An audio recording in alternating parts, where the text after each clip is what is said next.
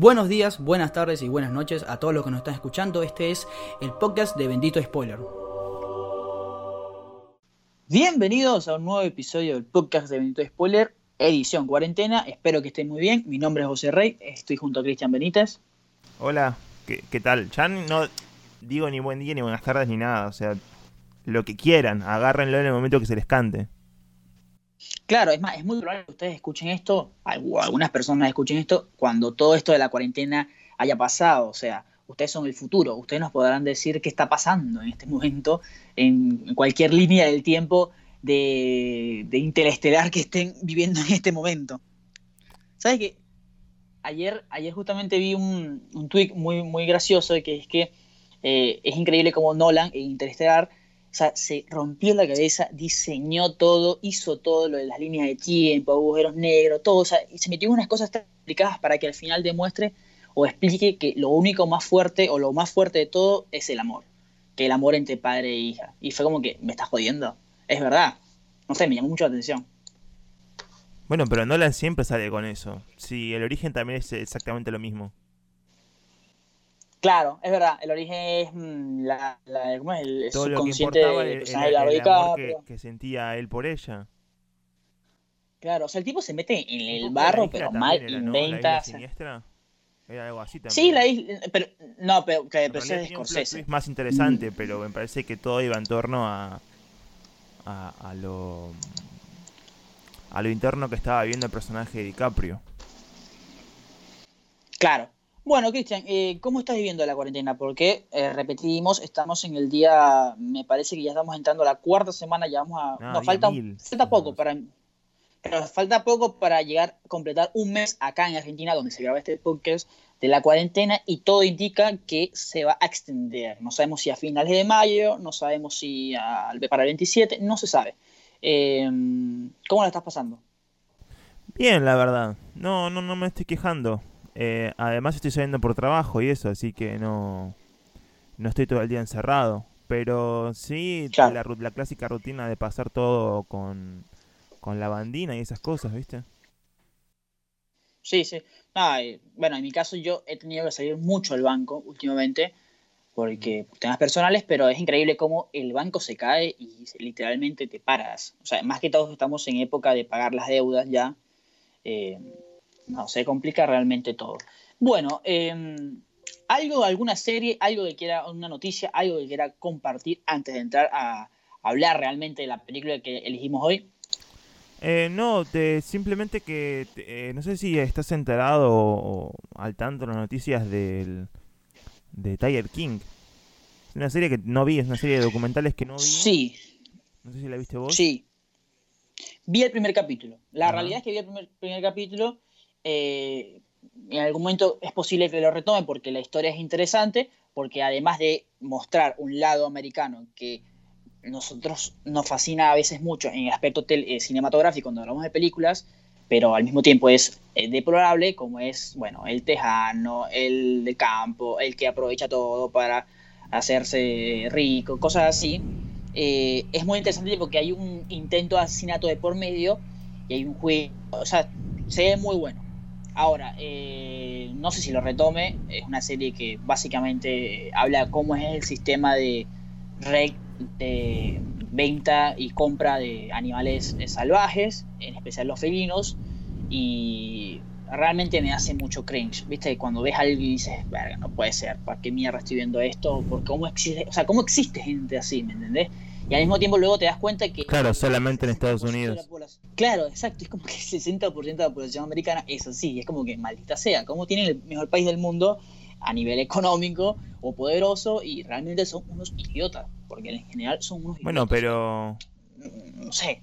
En realidad se debe como toda una cosa de la individualidad del sistema americano, ¿no? Como que no sé, creo que la, filosofía de la individualidad, de decir yo soy dueña de mi propiedad y la constitución me avala tener un arma para protegerme y proteger lo mío y todas esas cosas, es como que muchos se basan ya en la regla de que todos son autosuficientes y pueden valerse por sí mismos en todo.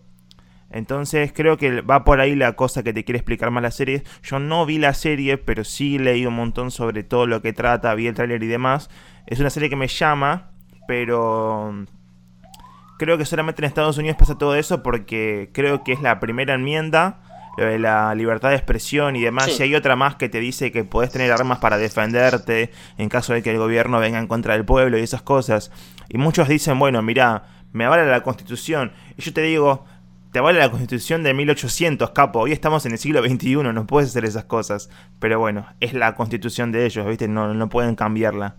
Y tampoco van a poder porque se van a levantar en armas. O sea, es como su peor enemigo es son esos mismos. Claro, porque ahí esto mucha gente no lo sabe. Estados Unidos nunca cambió su constitución. O sea, muchos países latinoamericanos en especial, o por lo menos aquí Argentina, creo que la última fue en 1994, cambian la constitución.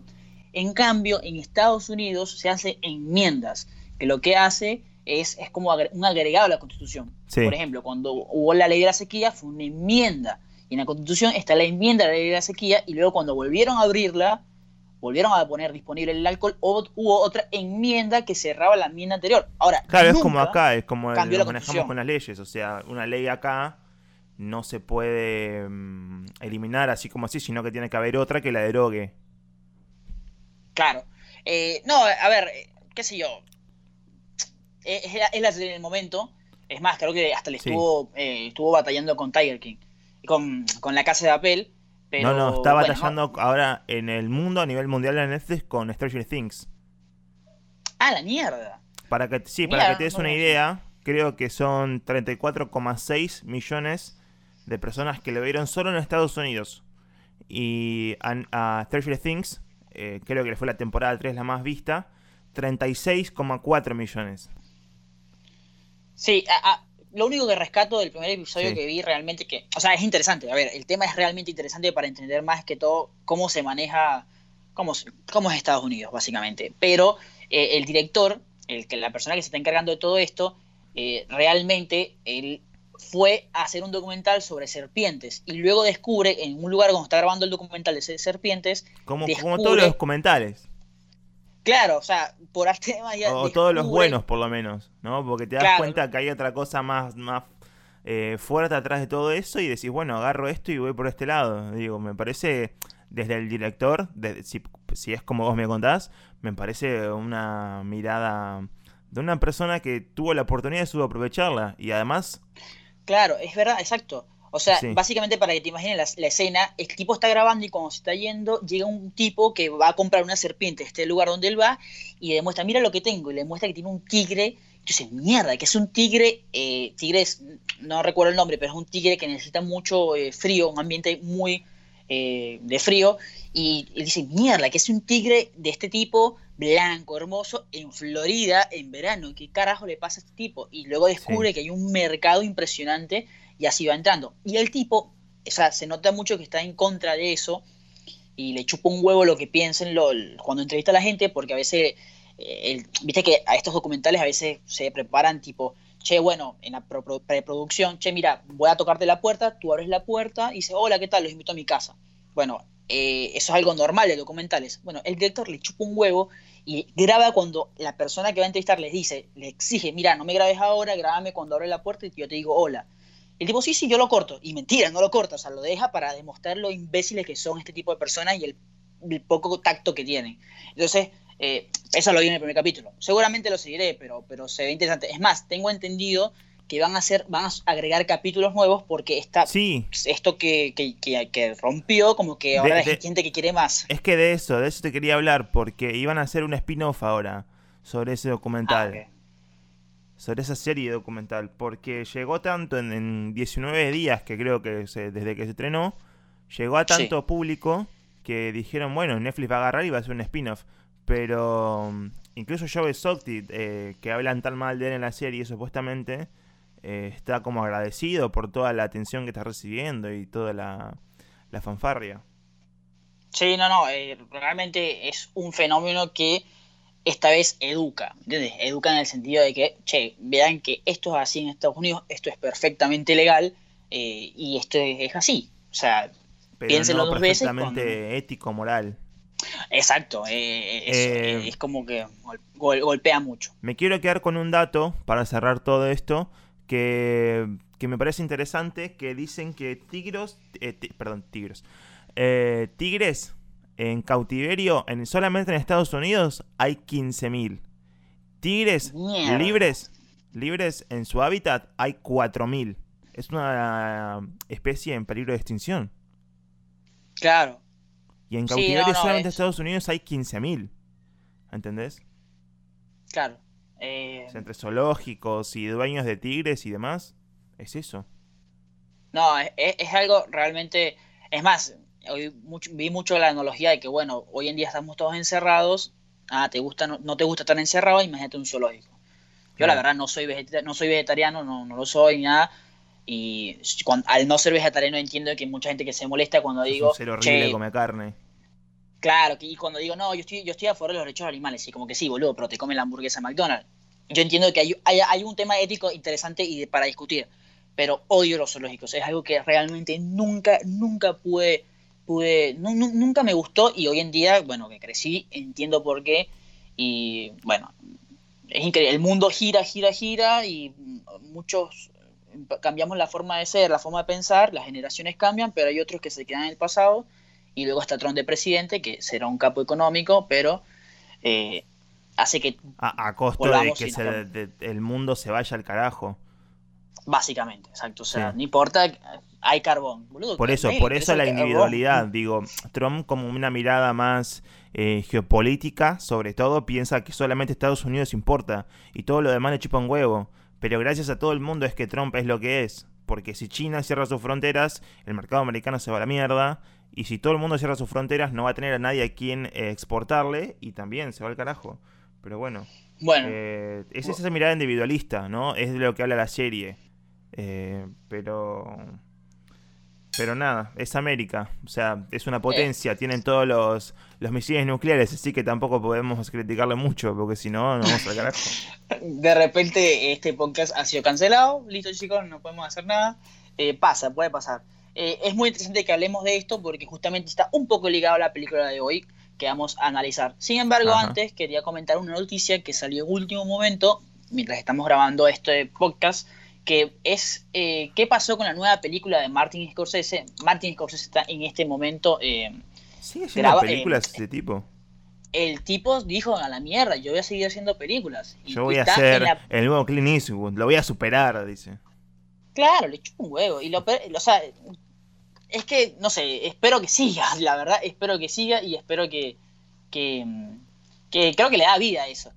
Pero eh, a lo que vamos es que justamente está en este momento en la preproducción de su nueva película, em, Killers of the Flower Moon. Es una película em, que está basada en un libro, la película, si no me equivoco, es de, de ambiente, em, de época, si no me equivoco. bueno, es una película que está basada en un libro, realmente no me voy a meter en eso ahorita pero eh, esta película la iba a producir eh, Paramount, o sea, la película que iba a poner la guita. Sucede que el, presupuesto de esta película ha ido aumentando de una manera estratosférica y hoy en día está valorada en 200 millones de dólares. O sea, Scorsese está pidiendo un presupuesto de 200 millones de dólares, que es una bestialidad. Si ves películas como Los Vengadores, no, no, para, no para el presupuesto de Scorsese no para el presupuesto de Scorsese. The Irishman fue la película que más tuvo presupuesto, pero es entendible por el tema del, el, del rejuvenecimiento, del CGI, o sea, es entendible por ese aspecto. No, pues, porque también los actores hubieran pedido más plata y se le hubieran puesto todo, hubiera salido más cara. Pasa que Joe Pesci fue como, está bien, te la hago de onda. Claro, bueno, no tengo nada, no tengo nada mejor. Eh, en esta película está eh, ahora confirmado el elenco Leonardo DiCaprio, que sí va a costar plática eh, y Robert De Niro, que seguramente cuesta menos porque es Robert De Niro, en fin. Sin embargo, esta película, Paramount, bueno, por esta noticia de los 200 millones de dólares, a Paramount está muy nervioso y decidió salirse de la carrera y ahora, una vez más, Scorsese no tiene una persona o una productora que ponga la guita. Está en este momento hablando con, según eh, New York Times, está hablando con Netflix y Apple. Está hablando con ellas dos. A ver qué pasa pero en este momento no sabe quién va a financiar esta película. Otra vez el servicio el futuro de, vuelta. Sí, sí, o sea, a ver, al final eh, eh, le fue bien a Scorsese. O sea, Scorsese, eh, por más de lo económico que puede ser positivo o negativo para él, la película fue un hit y fue un, o sea, fue un, una peliculón y se distribuyó bien y quizás no como él quiso, pero estuvo en festivales, ganó premios, estuvo en los Oscars, o sea, ya está. El trabajo se hizo muy bien, así que por eso me parece que es muy probable que termine con Netflix, porque Netflix, es como, eh, Netflix me parece que termina siendo eh, el Sugar Daddy. Netflix es un Sugar Daddy. Y que bueno, dale, toma, toma, toma, toma. Y le da, y le va a dar plata, porque es Scorsese. Y realmente The Irishman fue un kick muy importante. Y hasta estableció y como elevó un poco la categoría de Netflix diciendo, che, pará, yo también le pongo guita a buenas películas. Eh, así que un, a lo que iba es que hubo un debate muy interesante en Twitter que llegué a ver, que es que, ¿qué pasa? Che, si Scorsese está pidiendo tanta guita, que es parecido a lo que gasta Marvel, ¿no se está contradiciendo? No sé realmente. Yo, es un debate que esperaría para ver qué, sucede, porque no sé cuáles son. Creo, creo que la diferencia está en lo en lo sustancial de cada uno, porque, o sea, vos tenés ah, todo lo que hace Marvel, viene a ser como toda una cosa de, de pochoclera y pura acción y de mm, fanservice, en tanto que Scorsese lo único que hace es hacer lo que se le canta, que es cine a su modo, ¿entendés? En cambio, vos tenés toda la parte de Marvel que lo único que importa es el productor que te dice atrás las cosas, como diciendo, para que si ponemos al Capitán América que agarre el martillo de Thor, eh, va, la gente va a comprar más pochoclos, ¿entendés? Es como que todo eh, en términos de ganancia, beneficio, pérdida y demás. Y Scorsese lo hace única y puramente eh, en función a cómo quiere que funcione su historia y demás, ¿entendés? Porque no creo que haya mucha decisión y, y, capaz me estoy equivocando, ¿eh? No sé. Pero no creo que haya mucha decisión direccional atrás de cada película de Marvel. no, no creo la verdad. ya lo, hablamos. que han tenido, ya lo hablamos y siempre hasta el caso, para mí Marvel murió, o sea, mi interés realmente cinematográfico murió cuando a Edgar Wright le, quitaron la oportunidad de dirigir Ant-Man porque sencillamente no no, no, no, no tenía misiones diferentes. Y justamente hace poco Scott Derrickson, si no me, no me, recuerdo bien el apellido, que es el director de Doctor Strange, para hacer la segunda Doctor Strange quería hacer una película de suspenso, algo parecido, algo mejor, y le dijeron, no, Capor, te estás yendo a la mierda, no podemos hacer eso. Bueno, luego termina pasando cosas como El Pantera Negra, que es dirigida por un gran director que hizo una gran película como Creek, que es Ryan Coogler, y hace cualquier cosa. O sea, Pantera Negra es de las películas que tú ves y dices, no sé quién la dirigió y no me interesa porque no entendí, no veo nada de director. Le fue bien los Oscars, bueno, ya discutimos bastante eso, pero pasa eso, básicamente. Em, la película, esta, la, nueva película de Scorsese va a estar eh, escrita, o está escrita por Eric Rowe, que es eh, escritor de Forrest Gump, el curioso caso de Benjamin Button, Nació una estrella, Múnich, así que igual, es Scorsese, le ponemos ficha. Eh, ¿Algo más, Benítez? Si no, pasamos al análisis. no, no, directamente pasamos a la película. Bueno, cuando estábamos hablando de Tiger King, que trabajó Christian, les dije que al final va a ser una película que es una discusión interesante porque se entrelaza con la película que vamos a hablar hoy vamos a hablar de una película que se estrenó este año, que creo que si no me equivoco tú tendrás mejor la info. Claro, el mes pasado, pero si no me equivoco tú tendrás mejor la info, eh, Cristian, creo que estaba destinada a estrenarse el año pasado realmente.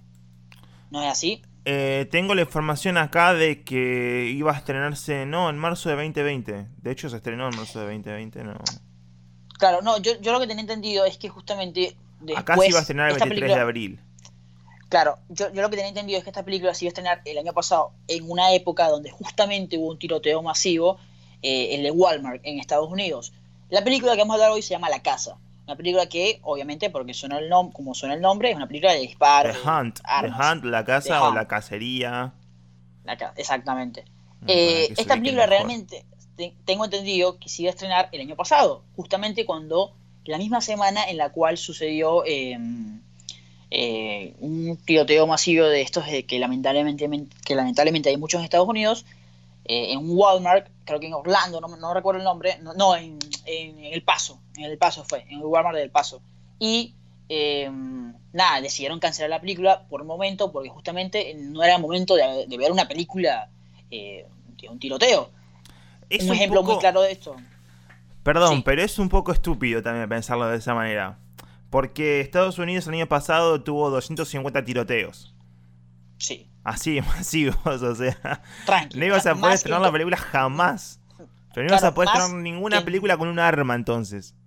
Claro, más que en todo el mundo, o sea, si sumas todos los tiroteos de ese tipo que hubo en todo el mundo, no llega a 100. Y en Estados Unidos hubo 200 el año pasado, o sea, así de... de 250. problemática. O sea, hay 365 días en el año, 250 tiroteos. Puede que más del 70%, más del 75%. Es una locura. Entonces, y hicieron lo mismo que pasó con The Batman. ¿Te acuerdas cuando The Batman en un cine en Colorado hubo el tiroteo en el cine lamentable? Otro. Bueno, Fuerza Anti-Gangster era una película, es una película de Emma Stone y eh, Ryan Gosling que tiene una escena en la cual hay un tiroteo en un cine y justamente se iba a estrenar en ese momento. Entonces dijeron como que mierda, no. La movieron un tiempo, unos seis meses si no me equivoco, y luego la abrieron y luego la estrenaron. Eso es lo que está pasando con la casa. Al mismo tiempo pasa todo lo del coronavirus y no hace que la se termine publicando o estrenando en el sistema streaming. No, sí estrenó igual en eh, Estados Unidos igual. ¿eh? Ah, estrenó, estrenó. ah, estrenó una semana, me parece. Eh, la película tuvo un, un, presupuesto de 14 millones de dólares y del box office lo único que pudo recordar fue 5 millones de dólares. 5 millones 300 mil. Entonces lo que pasó fue que la pasaron directamente al servicio de streaming. Es decir, eh, Universal la subió como DVD y DVD digital y a partir de ahí, bueno, una vez que se sube como VOD pasa a, todo el mundo eh, por una cuestión de que ya sabemos y no vamos a hacer los, los crédulos acá. Eh, claro. No sé, entonces está ahí, está por ahí para verla. Además es una película de una hora y media, me parece como si es una hora original, me parece que todas las productoras grandes como Universal, eh, metida Blumhouse detrás de esto, que está genial. Eh, van por ese lado, como que no le dan mucho margen a estas películas. Es decir, me parece que desde la producción o la productora, la distribuidora que pague, que la, ponga toda, te dice, bueno, esta, esta, idea es original, pero para que funcione necesito que sea corta. Em, o sea, solamente a Scorsese le dan tres horas hoy en día. Me parece que también el debate va por ahí. Sí, bueno, y también eh, a veces el cine en parte es tienes mucho y tienes que quitar y ir lijando y decir qué es lo correcto que debe quedar. Entonces, por eso hay películas que te duran así una hora y media y está perfecto. Eh, ¿Cómo se explica esta película, Cristian? ¿De qué trata? Ay, soy pésimo para explicar películas. Em, la película trata de un grupo de gente que despierta en un bosque. Todos habían sido drogados, despiertan todos juntos como gente dispar, que no se conoce entre sí. Se despiertan con una mordaza en la boca y, tienen que conectarse como en un punto en el cual consiguen un cajón lleno de, armas y cosas y nadie entiende nada de lo que está pasando y de repente arranca un tiroteo. Esto pasa todo a los 15 minutos de película. Ya al minuto 16 decís, ¿qué carajo estoy viendo? Porque se va, se va tanto de tema, es decir, la película creo que un, punto central de toda la película, y ya hablando eh, en la crítica, eh, creo que funciona muy bien porque no es, pero todo lo opuesto a lo convencional, si me explico. Sí, sí, sí. porque, porque no es genial. o sea, vos en todas las películas tenés que tener un personaje principal que lleve toda la acción, que, que, concluya el primer, el segundo, el tercer acto. Es decir, y en un momento pasa eso. O sea, recién al final te das cuenta, pero al principio explota todo.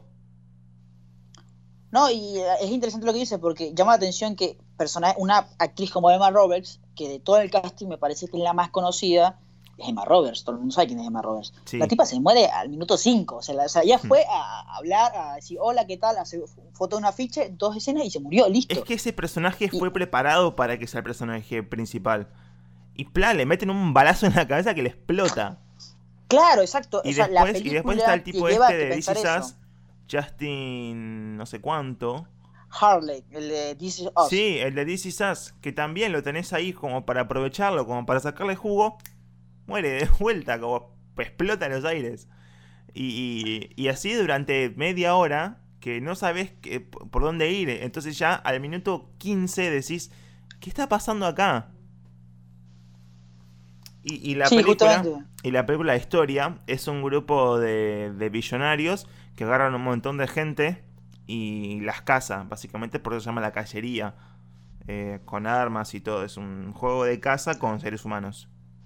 Claro, lo interesante de esta película es que da una movida diferente a lo que estamos convencionalmente que conocemos. O sea, este, estamos hablando de un, para que entiendan, eh, hay un rumor en internet de que un grupo elitista liberal decide por deportes hacer, em, cazar a gente. Obviamente una referencia a, bueno, todo lo que está pasando, bien. Y luego descubres que justamente sí es cierto, o sea, son tipos liberales que realmente eh, se preocupan por Estados Unidos y que realmente son lo más demócrata posible. Son, todos los más progresistas del planeta. Claro, Pero que, son personas que, que, que, tienen miedo de decir gente negra, que le dicen gente afroamericana. Es como, y estamos hablando de los malos, ¿eh? no, no sabemos muy bien quién es el malo acá en esta película. Pero los millonarios que cazan a la gente común, entre comillas, eh, son millonarios progresistas que todo el tiempo tienen como ese pensamiento no binario a favor de los homosexuales, de los afroamericanos, de los derechos, etcétera, que a la vez son confundidos como estos republicanos que todo el tiempo son fanáticos de armas. Es decir, en un principio vos pensás que son todos viejos, blancos, rubios y toda la bola y nada que ver. Después son todos eh, combinados. De hecho, al final de la película te explica como muy bien en una suerte de, paso de comedia, que te, de un sketch de comedia, que te dicen, bueno, vamos a organizar todo el grupo, pero necesitamos incluir a un vietnamita, necesitamos incluir a un negro, necesitamos incluir a un blanco, a dos viejos, como tratando de incluir todo, ¿no? Sí, o sea, esto... Y aquí empieza la, primera enseñanza de la película fuerte, que es, es impresionante cómo la gente demócrata, elitista, eh, progresista, lo que sea, realmente se siente superior a los demás y realmente siente que tiene un poder moral del cual puede determinar quién vive y quién no. A mí ese, ese punto a mí me, realmente me dijo, mierda, ok, para esto veo las películas, para pensar. no, igual, un grupo elitista. Es, así lo vi yo. Igual creo, realmente lo, vi eso. Creo que la enseñanza va más por lo de lo elitista que por lo progresista. Porque, o sea, estos son progresistas, pero son progresistas pelotudos. Obvio. Porque me, parece que no, creo que vaya en contra del progresismo. No, no, no, no, veo, no digo eso. O sea, lo que yo digo es que. usan, usan el progresismo como el chiste en realidad, pero la verdad que no, no va más allá de eso. No, no es ofensivo para un grupo, sino que para un grupo elitista.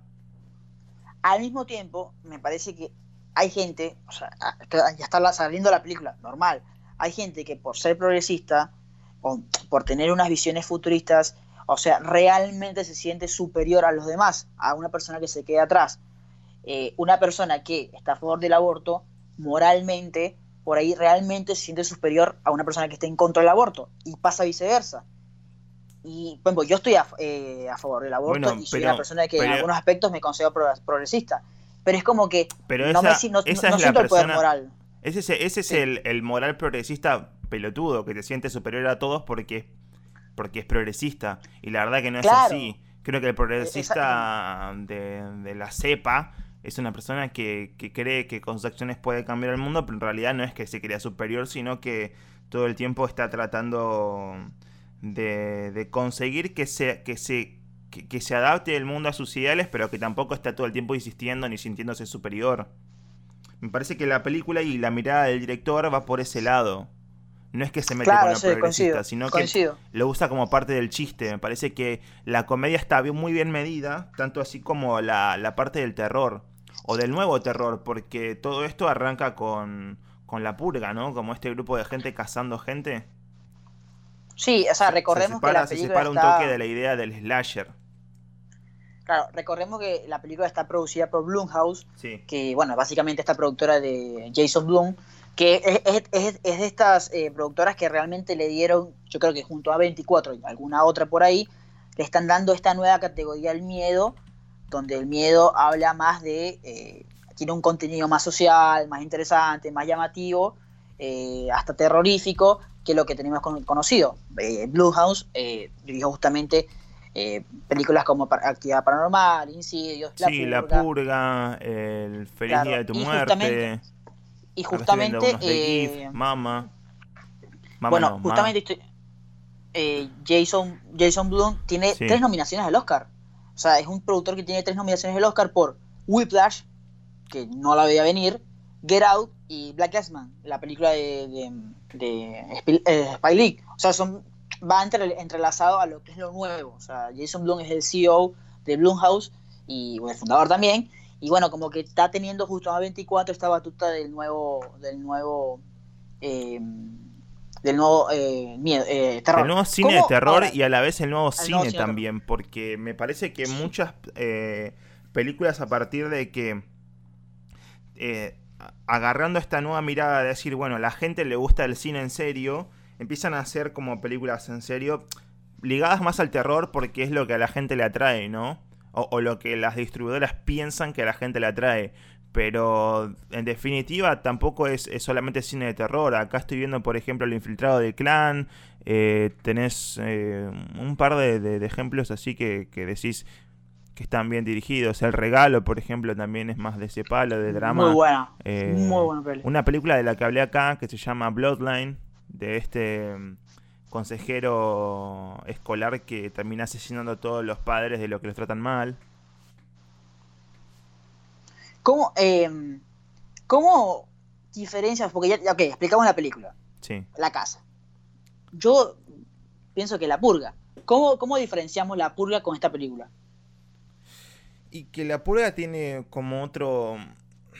Esto podría ser un spin-off de la purga, pero me parece que la purga va más por el lado ideológico de el estereotipo, el estereotipo republicano y toda esa cosa, me parece que acá trata de agarrar eso y hacerlo como una parodia de lo que fue la purga y a la vez tiene como un, un, alma propia, me parece a mí. Sí, sí, no, eh, coincido y, y es lo que el punto exacto que tú tocaste es que, a ver, la película tú la ves y por ahí te dio miedo, no te dio miedo, por ahí te gustó la acción, no te da igual es lo, que sí es, es llamativa y es que no te esperas lo que está pasando, o sea, ves, algo nuevo. Nuestra protagonista, de la que no hemos hablado todavía, es está interpretado por eh, Betty Gilpin, que es Snowball, Perdón. que es conocida. Creo que a la vez, y terminando con esto de la, la, comparación entre las dos películas, creo que todo viene por el mismo palo ideológico, es que todo el tiempo le quieren pegar eh, a los más ricos. Me parece que hay toda una mirada elitista en todas sus películas. Claro y ya la aportación de armas. Claro. Me parece. Claro, claro. Eh, bueno, como decía, el personaje principal está interpretado por Betty Gilpin, que es Snowball. La conocerán por eh, series como Glow, fantástica, muy buena serie. y bueno, ella también está en este, en este, quilombo, está metida, es una de las personas que están, están siendo perseguidas. Y la tipa es nada, pues es básicamente eh, Arnold Schwarzenegger y, eh, ¿cómo es? y Sylvester Stallone combinados. Es la crack de las crack, la más dura. Claro, y, bueno, a ser como un eh, nuevo Rambo, ¿no? Es un nuevo Rambo, literal. O sea, yo quiero, yo quiero ver más películas de ella. Eh, una persona que no tiene muchas emociones, que no habla mucho, que duda de todo el mundo. Y bueno, se mueve de una manera muy interesante. Y es más, es muy. esas personas. También en parte es como la personificación de yo no, no, no me atrevo a decir de americano promedio, pero de esta persona que simplemente eh, va, trabaja, no tiene mucha vida, se para, se pilla los dientes. es como una empleada de Pharmacity, me parece. Como una empleada de Pharmacity que fue a la guerra de Afganistán, que tuvo traumas, que tuvo entrenamiento, eh, que conoce cómo mantenerse y sobrevivir en el bosque y demás, y por eso termina siendo como la la protagonista principal. Digo termina siendo porque creo que es a partir de la hora, que, de, la hora de película que te das cuenta que es la actriz principal. Sí. Em, y la otra actriz principal,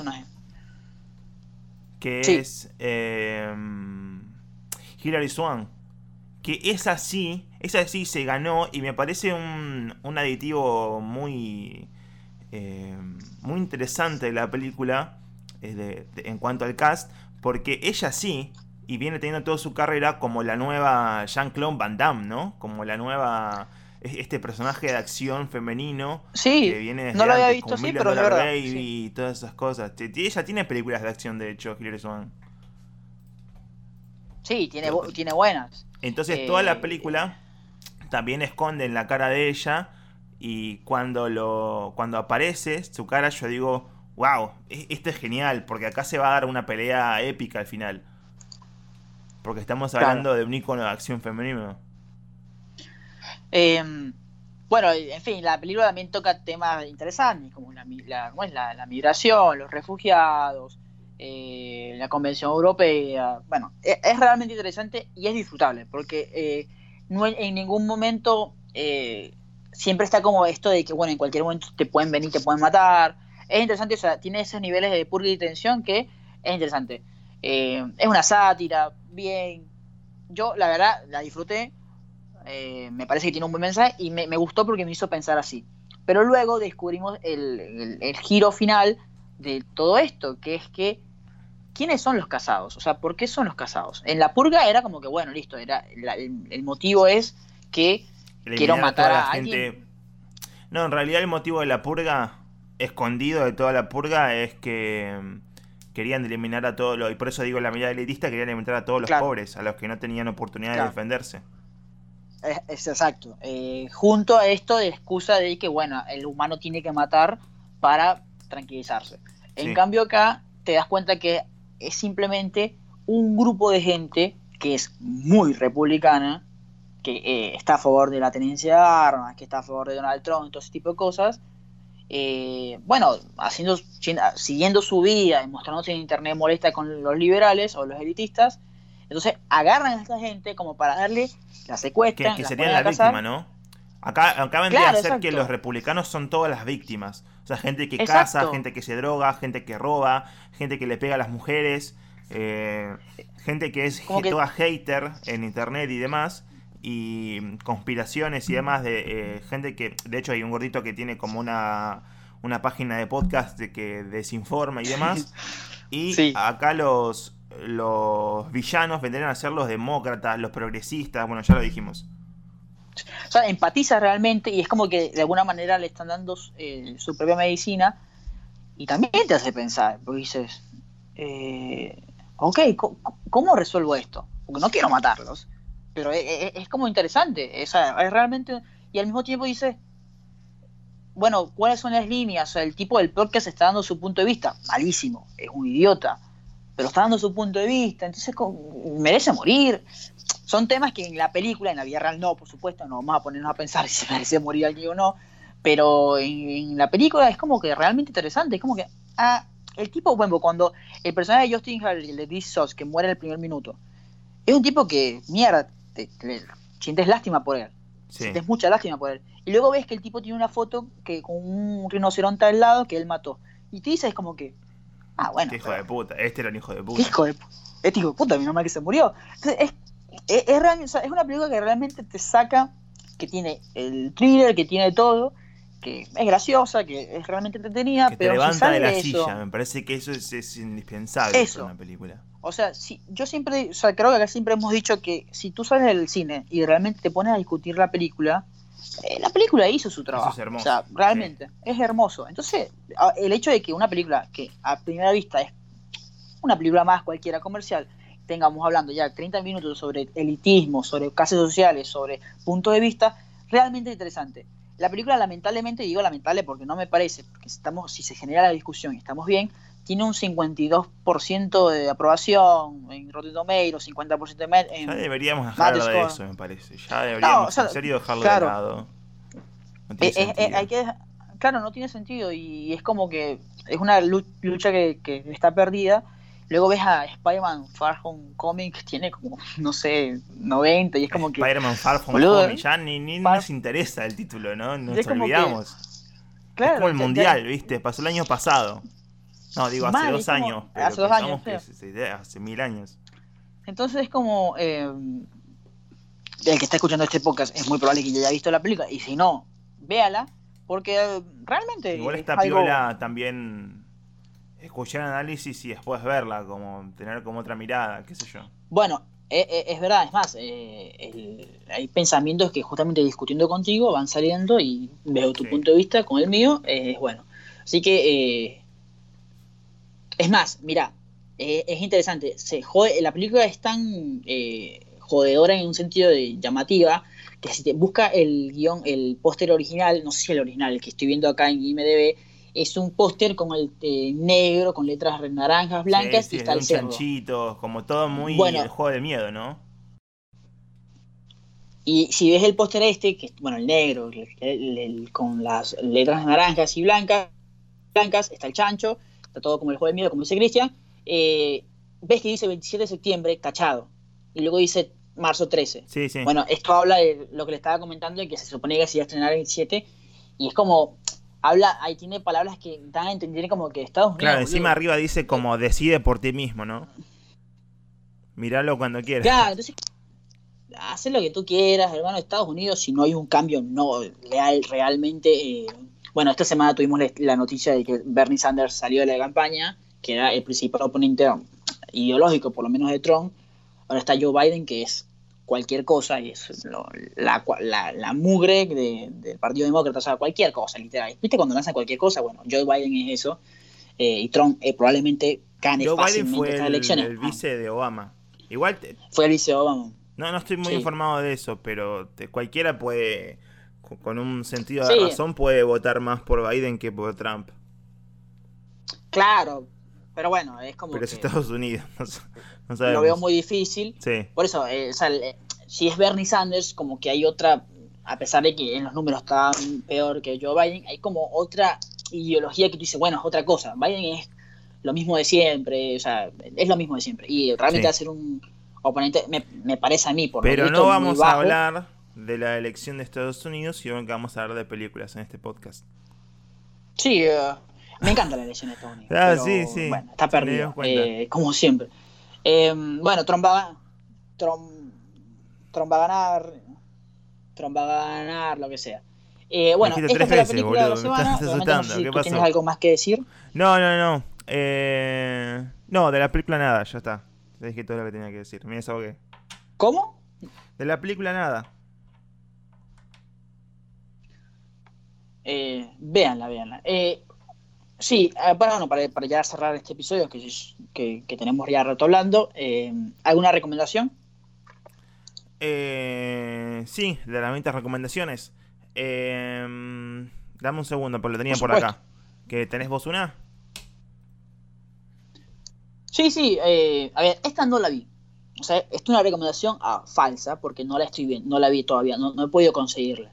Qué poco pero ético. Es un documental, pero es un documental de HBO, confío en los documentales de HBO, y el tema es interesante, el tema es interesante. HBO el 31 de marzo lanzó un documental sobre la desinformación, sobre las conspiraciones, sobre la posverdad, sobre el fake news. Yo realmente, bueno, no tengo HBO, eh, vi, mi, vi, cómo es, vi lo que está pasando en televisión, sale HBO, te dicen que está pasando, muy hijo de puta, porque no importa que esté pasando porque no lo puedes ver, y decía HBO documental sobre el fake news. Me llama mucha atención, lo investigué y realmente se ve muy interesante. O sea, básicamente hablando sobre la posverdad, que es esta época que estamos viviendo, que a ti te encanta, Cristian. Em, así que nada, lo recomiendo. me encanta, me parece interesante, pero me, gustaría que existiera algo más eh, ah, obvio, obvio. Eh, de, ética. Eh, claro. Em, em, y nada, yo realmente no lo he conseguido, tampoco le he buscado mucho, pero si sepan que existe, para que estén pendientes, porque si lo ven, es, interesante. Los documentales de son muy buenos, o sea, realmente son muy buenos, tienen muy buena, buena información, así que lo recomiendo, para que lo consigan, para que lo busquen. Yo voy a recomendar una película que se llama, del 2006, se llama La Idocracia. Es una película de. No sé si la viste vos. Pero. Eh, capaz, no sé. No. Se llama la idiocracia porque es en un Estados Unidos distópico en el futuro donde todos son estúpidos. Todos, todos son estúpidos. Y un tipo promedio eh, que, que, es. Eh, que lo despiertan de un sueño criogénico que, que una vez se metió en un experimento y se despierta como 700 años o 1000 años después Em, se da cuenta que se despertó en un mundo en el cual reina justamente la idiocracia, es decir, gente idiota, eh, dominando todos los, los, poderes eh, políticos y, militares, de armamentística y toda la bola. De hecho, el presidente de Estados Unidos es una estrella porno y que también fue luchador de... de lucha libre y que lo eligieron justamente por eso. Entonces, me parece que no está muy eh, alejado de la realidad de hoy, me parece que, o la realidad del futuro, pero es una película de 2006 y me parece que es visionaria y un tipo promedio como, como es el actor eh, Luke Wilson. Eh, en su momento fue elegido el hombre más inteligente del planeta pero es una persona que sabía cosas súper básicas. Entonces, eh, es una película de comedia dirigida por Mike Judd, es un director que, y animador de, por ejemplo, Los Reyes de la Colina, eh, Babies and Badhead, que es, una cosa de comedia de los 90 muy... De, una animación de los 90 que, que es conocida de culto y demás. Em, también tuvo como episodio de Silicon Valley y demás. Es como un director reconocido de culto que además hizo esta comedia que la verdad en su época no fue no tuvo tanto éxito pero eh, con el tiempo se fue apreciando y me parece que hoy podemos verla con la mirada de hoy es mucho más interesante.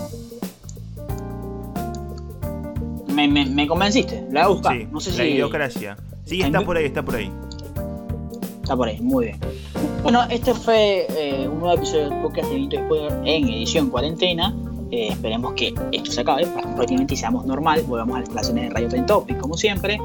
Eh, recuerden que nos pueden seguir a través de nuestras redes sociales, arroba spoiler, Instagram, Twitter y arroba ok, arroba, eh, arroba crisis infinita.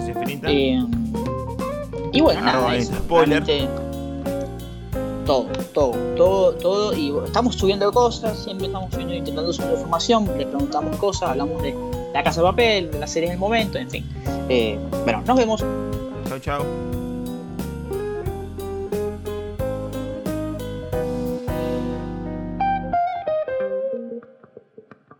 Hoy, la pintoresca magia de Hunter y Ernesto. Un fuerte aplauso para la gran Anastasia. Te encanta el espectáculo mucho más que la hostilidad de la jungla.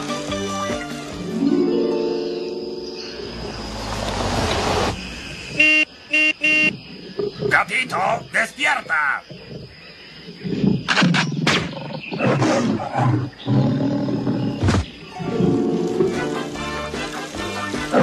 ¡Ah! ¡Ah! ¡Ah!